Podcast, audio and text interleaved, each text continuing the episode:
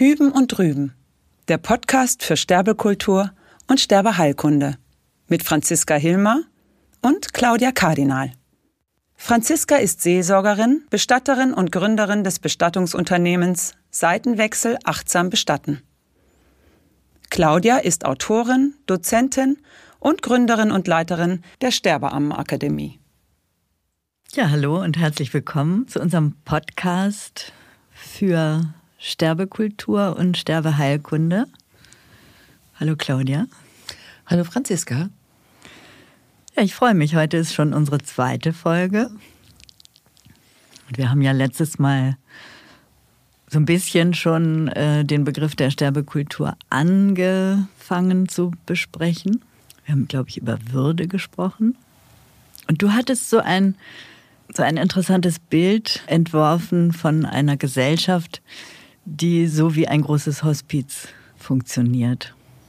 Und da habe ich mich so ein bisschen gefragt, warum muss es eigentlich erst so weit kommen? Also, dass wir so einen Gedanken überhaupt machen, dass die Gesellschaft sich in ein Hospiz verwandelt. Das würde ja bedeuten, dass eigentlich alle dann in, schon in einem Zustand sind, nicht, wo sie schon austherapiert sind.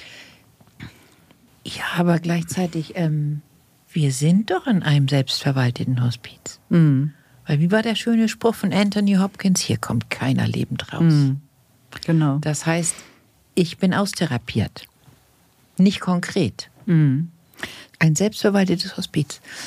Das habe ich irgendwann mal vor Jahren, denn ich habe ja lange in, in Frauenprojekten gearbeitet.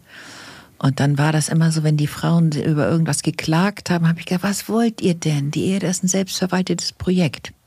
Und dann habe ich irgendeines Nachts vor Jahren, denn ich glaube, das war gerade zu Beginn der Sterbeam-Geschichte, da gab es einen Traum von mir, dass ich, dass ich träume, ich gehe an einem großen Haus vorbei. Und unten sitzen die Leute und trinken ganz normal Kaffee, haben Torte vor sich stehen und so weiter und reden Small Talk, wie das in Cafés so läuft. Und ich brech fast zusammen, weil dieses ganze Haus ist ein Hospiz. Ich sage, wie können die da sitzen und ganz normal reden? Das ist ein Hospiz. Darüber ist mir klar geworden, dass die ganze Erde ein selbstverwaltetes hm. Hospiz mhm. ist. Mhm. Das haben wir bloß nicht begriffen. Das begreifen wir komischerweise immer erst dann, wie heißt es immer so schön, wenn es fast zu spät ist. Ne? Mhm. Und dann sind wir wieder bei hätte und würde hm. angelangt. Ach, hätte ich doch was anderes gemacht. Hm. Und ich hätte es mir schöner machen können und so weiter. Da gibt es sehr, sehr schöne Texte dazu. Nicht nur von Anthony Hopkins, hier kommt keiner lebend raus, sondern von Borges, der den Text geschrieben hat, wenn ich noch einmal leben könnte. Wo es dann sinngemäß heißt, wenn ich noch einmal leben könnte, dann würde ich zusehen, dass ich mehr barfuß laufe und mehr mit Kindern spiele und mehr Quatsch mache und und man sagt dann irgendwie, ja, ich habe immer nur gearbeitet und habe versucht, ein rechtschaffender Mensch zu sein und genau. meine Pflichten zu erledigen. Und wo er dann sagt irgendwie, ja, aber wissen Sie, ich bin 84. Das kriege ich wahrscheinlich nicht nochmal hin. Also das heißt, wir könnten ja gleich anfangen. Ja, wie diese australische, ne, ich weiß jetzt nicht mehr ihren Namen, so eine australische Schriftstellerin, die hat ein Buch verfasst in ihrer Rolle auch als Sterbebegleiterin, wo sie sagt, es gibt äh, fünf Dinge, die Sterbende am meisten bereuen. Nicht? Und ist ein Bestseller geworden. Ist eben Bestseller, darauf wollte ich nämlich gerade jetzt zu sprechen kommen. Da bin ich so ein bisschen erstaunt gewesen, weil das sind ja eigentlich für mich alles so Selbstverständlichkeiten, ja. die da benannt werden. Nicht? Das sind fünf ja. Dinge, also dass ich zum Beispiel meine Freundschaften pflege, dass ich mir Zeit nehme für die Liebe, für äh, ja, für mich, alles das, was für mich wesentlich ist im Leben, scheint äh, für sehr viele Menschen in unserer Gesellschaft äh, irgendwie nicht zu sein. Nicht? Dass, genau. dass, dass viele sich dann dabei ertappen, kurz bevor sie über die Schwelle gehen, dass sie, äh, äh dass sie die Dinge plötzlich bereuen. Manchmal habe ich den Eindruck, das ist so, also ich, ich wusste, glaube ich, schon, als ich sieben oder acht Jahre alt war, da konnte ich schon ein bisschen rechnen. Das war so Grundschule und so weiter. Und da habe ich mir mal ausgerechnet, wie alt bin ich im Jahr 2000. Und dann habe ich auch gewusst, mit sieben oder acht Jahren habe ich gewusst, ich, dass ich sterblich bin. Und dann habe ich gedacht, ja, wann wird denn das sein? So irgendwie so, was weiß ich, wenn du so richtig, richtig alt geworden bist, so 50 oder so. Und das ist so weit weg, das ist nie. Mhm. Und das ist natürlich eine Sache, wo die, die, äh, das Verhältnis zur Zeit sich ändert. Mhm. Also neulich habe ich bei meinem Enkel gesessen, der war da zum Zeitpunkt vier, glaube ich, und der guckt mich an und dann sagt er zu mir, weißt du was, Oma, du bist ja richtig alt. Und das fand ich genial, wo ich gedacht habe, das hätte ich als fünfjähriges Kind genau das gleiche mhm. gesagt. Und das, dadurch, dass dieses Altwerden so weit weg ist, so unendlich weit weg ist, das ist doch nie, das ist doch, ich bin unsterblich. Mhm. Und es gibt eben halt wenige Momente, wo klar wird, wo, ich nenne das manchmal so, wo die, die Tatsache, dass wir sterblich sind, von der Theorie zur Praxis kippt. Und das passiert dann, wenn Menschen einen Todesfall in der Umgebung haben, wenn sie eine lebensbedrohliche Diagnose einfangen, Manchmal, wenn Frauen ihre frisch geborenen Babys in den Händen haben, da wird denen der, die ganze Kostbarkeit von Leben klar. Und älter werden reicht, ne? Wo du dann zählst. Also ich habe äh, ich hab Leute bei mir gehabt, die gesagt haben, seit ich 40 bin, habe ich den Zenit überschritten. Und dann kommt es ganz langsam, stückchenweise, krümelchenweise kommt, das heißt, du kommst ja auch nicht lebend raus. Und dann wird mhm. das ein bisschen klarer. Das ist das, weshalb wir das oftmals so umschreiben, wenn Menschen tatsächlich in eine alten Einrichtung kommen. Wie nennen die das? Die letzte Station. Mhm. Und ich glaube, das ist die letzte Station tatsächlich wie bei Hänsel und Gretel. Das ist die Schaufel vorm Ofen. Ist natürlich ein bisschen böse, ne? Mhm. Aber manchmal bin ich auch ein bisschen böse. Ich denke gerade, wo du das so sagst, wie viele verschiedene äh, Situationen im Leben es gibt, ob jetzt bei, zur Geburt, zum Zeitpunkt der Geburt oder wenn man in ein Altenheim kommt oder wenn man irgendwie mitbekommt, in der Nachbarschaft hat jemand einen Unfall gehabt und ist jetzt querschnittsgelähmt oder ne, es gibt ja so viele äh, Momente, wo man plötzlich so innehält ja. Und sich bewusst wird. Ja, und ich habe ja den Beruf der Bestatterin und habe ganz oft äh, sozusagen lebe ich in der Realität dieser, dieser Gratwanderung. Also da, dass, dass, dass Menschen äh, vor mir liegen, die haben eben noch gelebt. Mhm. Und jetzt sind sie mhm. verstorben.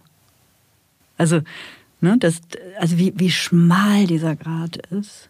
Und das ist etwas, was mich einsam machen könnte, ja. Weil ich tatsächlich häufig die Situation habe, dann fahre ich mit meinem Auto so durch die Stadt, manchmal sogar spät abends, wenn sowieso nicht viel Verkehr ist. Und dann fühle ich mich natürlich so ein bisschen fast wie außerhalb des Lebens oder außerhalb der Gesellschaft, weil es so außerordentlich ist und ich eigentlich aber beständig das erlebe, was für andere Menschen immer noch ein Skandal ist, wenn das passiert. Ja? Für mich ist es eine Selbstverständlichkeit. Es ist sogar, ja, ich möchte sogar fast sagen, für mich ist es was Schönes. Also ich bin in dem Moment mit solcher Liebe an, an der Sache dran und, und kümmere mich sozusagen um das, was dann zu tun ist. Und das ist natürlich jetzt mein spezieller Zugang und mein Fokus auf die Sache. Aber es ist ja nicht nur die Tätigkeit, dass ich liebe, was ich tue, sondern dass ich eben auch davon ausgehe, dass dieser, dieser Schritt des Versterbens ein, ein, ein Übergang ist.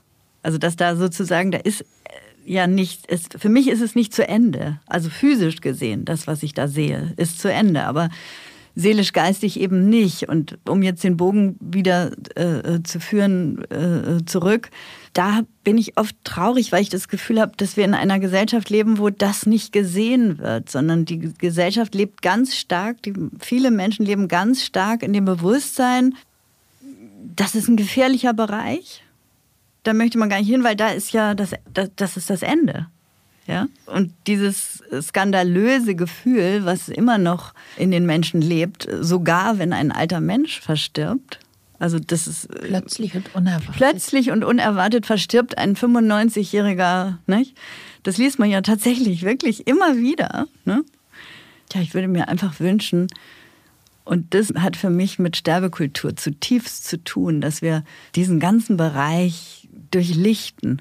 Also, dass da einfach Licht reinkommt. Und wenn ich sagen könnte, was eigentlich, wofür ich brenne, was meine Tätigkeit ist, dann ist es, dass ich mich für eine Durchlichtung der Sterbekultur einsetze. Und zwar in einem Sinne, dass das, was früher die Kirche gemacht hat, dass wir das können wir selbst. Ich glaube, das haben noch nicht mal nur die Kirchen gemacht, das haben die Gemeinschaften gemacht.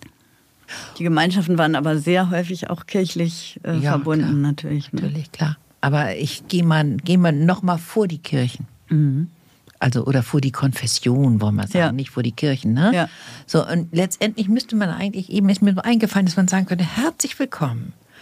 Sie sind jetzt gelandet beim Podcast für Sterbekultur und Sterbeheilkunde. Und genau deshalb sitzen wir beide ja zusammen und reden und reden über ein Thema, was darüber redet man nicht. Hm. Das umschreiben wir.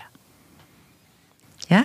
Wir reden nicht vom, das tut mir aber leid, dass dein Vater gestorben ist, sondern ich habe vom Ableben deines Vaters vernommen. Hm. Das heißt, wir werden ganz geschraubt, wenn es noch darum geht. Wir kriegen keine richtigen Worte raus. Und was du gesagt hast, etwas durchlichten, etwas heller machen dass wir vielleicht mal sagen, wir wollen zum Thema das Licht anknipsen. Mhm.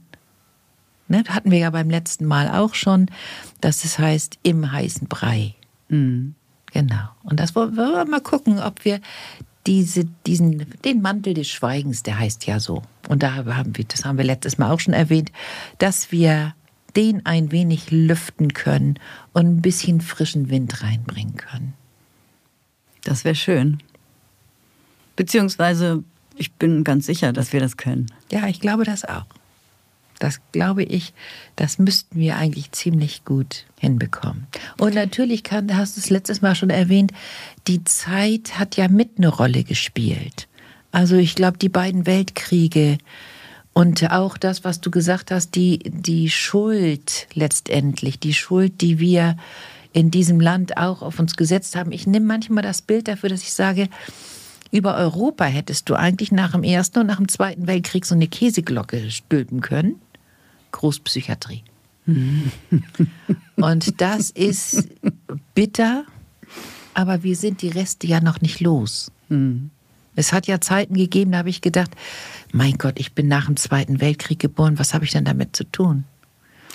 Ich habe jede Menge damit zu tun.